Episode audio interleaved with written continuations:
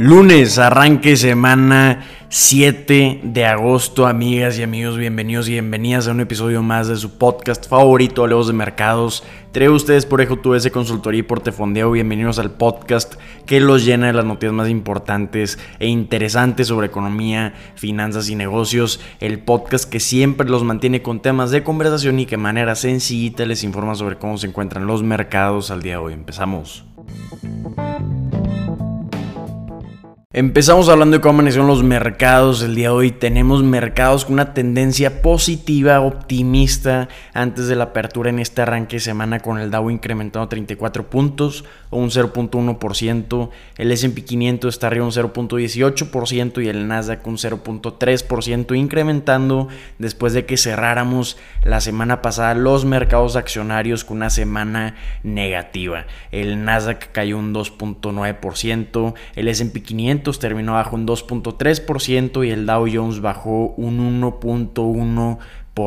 Ya presentaron el 84% de las empresas del SP 500 sus resultados trimestrales, un 80% superó las estimaciones bajas de los analistas, que está encima del promedio histórico de 77%. Entonces hemos visto resultados mejor de lo que esperaban los analistas en promedio. Ya vamos a estar viendo pocos resultados esta semana que el día de hoy incluyen a Lucid, Palantir, Beyond Meat y Paramount. El día de mañana vamos a estar viendo resultados de Twilio. El miércoles de Disney. El jueves vamos a estar viendo resultados de Alibaba, que van a ser los resultados más relevantes para esta semana y los inversionistas, en mi opinión, no le van a estar poniendo tanta atención a estos resultados trimestrales, sino es que a los de Alibaba o a los de Disney le van a estar poniendo atención más a los datos económicos que vamos a estar viendo esta semana. Esta semana tenemos el índice de precios al consumidor el día jueves, que es el índice de Estados Unidos que marca el incremento de precios general de producto y servicio. Este es el dato inflacionario más importante para la toma de decisiones de política monetaria para la Reserva Federal. Todos los ojos van a estar en este índice y el día viernes vamos a estar viendo datos de producción con el índice de precios al productor. Entonces, datos económicos importantes los que vamos a estar viendo incluyendo los de la semana pasada, que la semana pasada vimos datos de nóminas no agrícolas, se añadieron en julio 200 mil empleos no agrícolas, que esto era la estimación eh, lo que se agregó de empleos era 187 mil para el mes de julio, entonces fue menor de lo que esperaban los economistas en promedio, entonces esto marca una tasa de desempleo para Estados Unidos de 3.6% en comparación de las estimaciones de 3.5%, entonces esto es una señal más que marca que podríamos estar llegando al final de la campaña de incrementos en la tasa de interés y eso disparó al dólar pues en una semana, la semana pasada al día jueves incrementó casi un 3% llegando hasta los 17.40 pesos por dólar. En este momento estamos arrancando la semana con el dólar de 17.08 pesos mexicanos a medida que los inversionistas ya están digiriendo que probablemente ya no esté forzada la Reserva Federal de continuar incrementando las tasas de interés. Entonces, hasta lo que va de 2023 por el momento y hasta lo que vamos de esta segunda mitad de 2023, el S&P 500 ha incrementado un 17.10% para 2023, el Dow Jones un 5.82% y el Nasdaq un 33.91%. En lo que va 2023, hablando del tipo de cambio, podemos ver que el dólar ha caído un 10% durante 2023. Entonces tenemos comportamientos podríamos decir que mixtos en lo que va del año, pero sí estamos viendo cierta tendencia optimista y de recuperación en el apetito por el riesgo de los inversionistas. Vamos a ver qué más nos traen esta semana, que hablando de resultados interesantes, ayer domingo la película de Barbie llegó al hito de mil millones de dólares de venta de boletos a nivel mundial. Esto marca la primera película película que llega a mil millones de dólares de venta de boletos para la fusión de Warner Bros. y Discovery desde que la hicieron en 2022. Es la segunda película que es lanzada en 2023 que llega a este hito de mil millones de dólares. Entonces, increíbles noticias para Warner Bros y Mattel también en estar llegando a estos números. Solo otras 50 películas han llegado a este objetivo de mil millones de dólares. Hablando de directoras mujeres, estamos viendo que Greta Werwick es la primera directora solo, como le llaman, solo female director, que llega a mil millones de dólares con su película. Esto se une a la codirectora de Disney para la película de Captain Marvel que en 2019 Anna Boden había llegado a una venta de boletos de 1.130 millones de dólares. Otras películas que han llegado a esto son también para Frozen y Frozen 2, que la codirectora fue Jennifer Lee junto con Chris Buck para Disney y la dijimos que Barbie fue la segunda película que llegó a esta meta de mil millones de dólares de venta de boletos. La que había llegado primero fue Super Mario Bros. Movie, que había llegado a 1.300 millones de dólares de venta de boletos. Entonces, increíble la actividad que estamos viendo para los cines. Por eso creo que van a ser muy, muy, muy interesantes los resultados que vamos a estar viendo el día miércoles para Disney. Va a haber muchas estimaciones altas para los próximos lanzamientos de Disney, entonces van a tener que tener planes muy atractivos para los inversionistas y Disney quiere convencerlos de que continúen incrementando las acciones para esta empresa.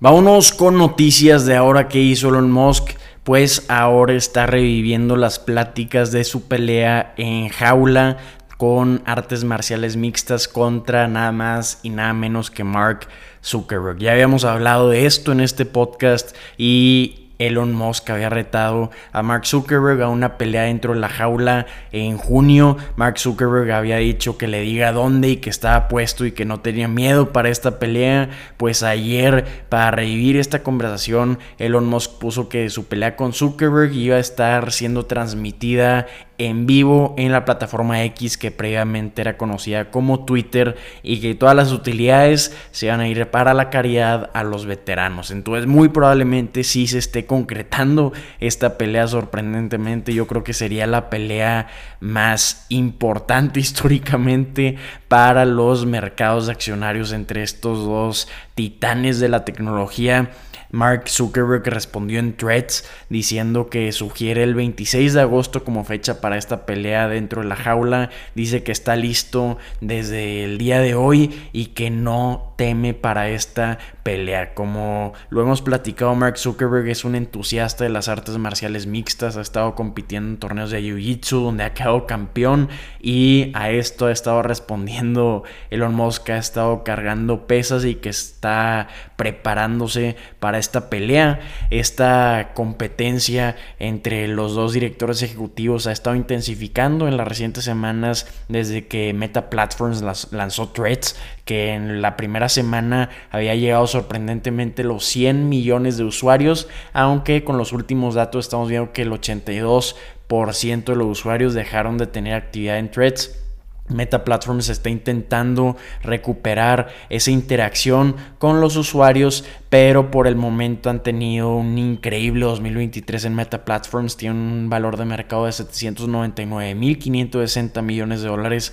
Ha incrementado su valuación un 150% en 2023. Desde su punto más alto de 2021 están abajo un 17%, pero desde su punto más bajo se han recuperado más de 242% desde noviembre de 2022 cuando fue el punto más bajo. Por otro lado tenemos a Tesla, no podemos ver cómo se ha comportado Twitter, pero hablando de Tesla, Tesla ha incrementado un 134% en 2023 con un valor de mercado de 795.460 millones de dólares. Hasta en valuaciones están compitiendo Meta Platforms y Tesla, aunque Tesla sí está debajo de su punto más alto, un 37% que era de 2021 su punto más alto. Desde 2022 Tesla se ha recuperado un 100%. Entonces interesante competencia la que vamos a estar viendo y ahora muy probablemente estemos viendo que se concreten estas pláticas de la pelea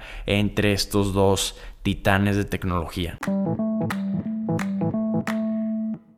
Vámonos con noticias de Warren Buffett y Berkshire Hathaway que publicaron resultados trimestrales de Berkshire Hathaway el día sábado 5 de agosto y sorprendió a muchísimos con el nivel de efectivo que mantienen en este momento. Entonces esto es un muy importante indicador de cómo está comportando Berkshire Hathaway. Berkshire Hathaway por su participación que tiene en la mayoría de los sectores, pues se toman sus resultados como un indicador económico. Tiene aseguradoras tiene ferrocarrileras, tiene empresas de vestimenta, de alimentos, tiene todo tipo de empresas, entonces por eso se toma como un indicador económico para Estados Unidos y vimos excelentes resultados para esta empresa. Vimos que presentó una utilidad neta Berkshire Hathaway de 35.900 millones de dólares que son 24.775 dólares por acción de utilidad neta. ¿Por qué tan alta la utilidad por acción?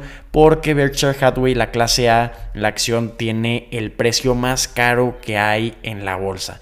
Cada acción de Berkshire Hathaway clase A cuesta 533.600 dólares. En 2023 ha incrementado su acción un 14%, tiene un valor de mercado actualmente de 780 mil millones de dólares y parece ser que con estos resultados pues puede continuar esta tendencia optimista porque actualmente se encuentran en máximos históricos hablando de evaluación. Esta utilidad de 24.775 dólares por acción se compara con una increíble pérdida que tuvieron el año pasado en el mismo periodo de 29.745 dólares por acción, que son 43.800 millones de dólares de pérdida neta. Warren Buffett siempre ha invitado a los inversionistas a no ponerle mucha atención a la utilidad neta porque debido a reglas de contabilidad en Berkshire Hathaway tienen que contabilizar ganancias o pérdidas no realizadas de sus inversiones. Entonces Warren Buffett invita a los inversionistas a ver más la utilidad operativa, que hablando de utilidad operativa, vimos que presentó una utilidad operativa de 10 mil millones de dólares, que esto es arriba de los 9 mil 300 millones de dólares que habían presentado el año pasado, el mismo periodo. Esto representa un incremento de 6.6 ciento anual. Entonces vimos que los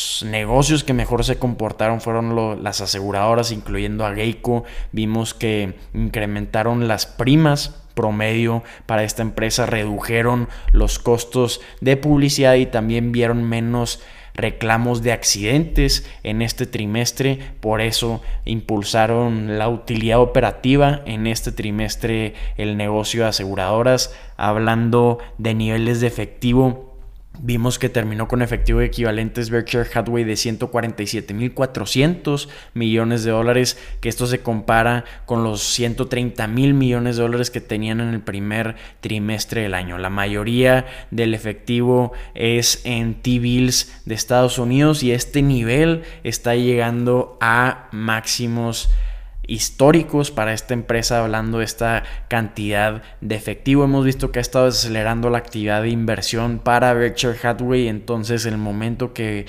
empecemos a ver que utilice esta gran cantidad de efectivo que tienen, pues yo creo que va a ser cuando va a empezar a reaccionar el mercado con una ola mucho más optimista de la que hemos estado viendo últimamente, porque por el momento este inversionista que nos ha inspirado a muchos a adentrarnos a este mundo nos ha animado a estar utilizando su efectivo lo prefiere tener en Treasury Bills de Estados Unidos. Entonces, este gran resultado que vimos para este trimestre, pues es, como ya lo sabemos, debido a este incremento que hemos visto en el año eh, de 17% en el índice S&P 500.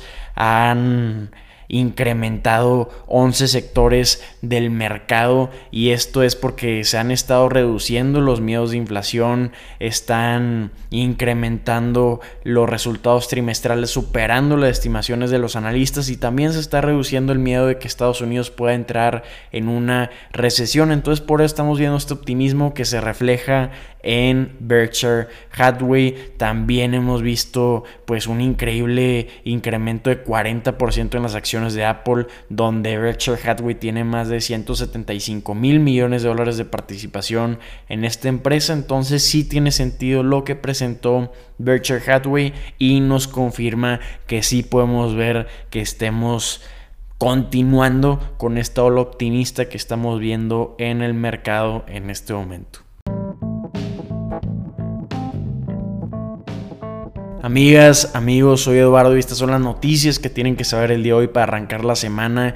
Ya están informados sobre lo más importante de los mercados financieros. Si les gustó este contenido, los invito a calificar honestamente este podcast donde nos estén escuchando. Los invito a compartir este contenido. Si tienen cualquier duda, comentario, retroalimentación, mándenos un mensaje y espero que tengan un excelente día y un gran arranque de semana. Nos vemos mañana. ¡Ánimo!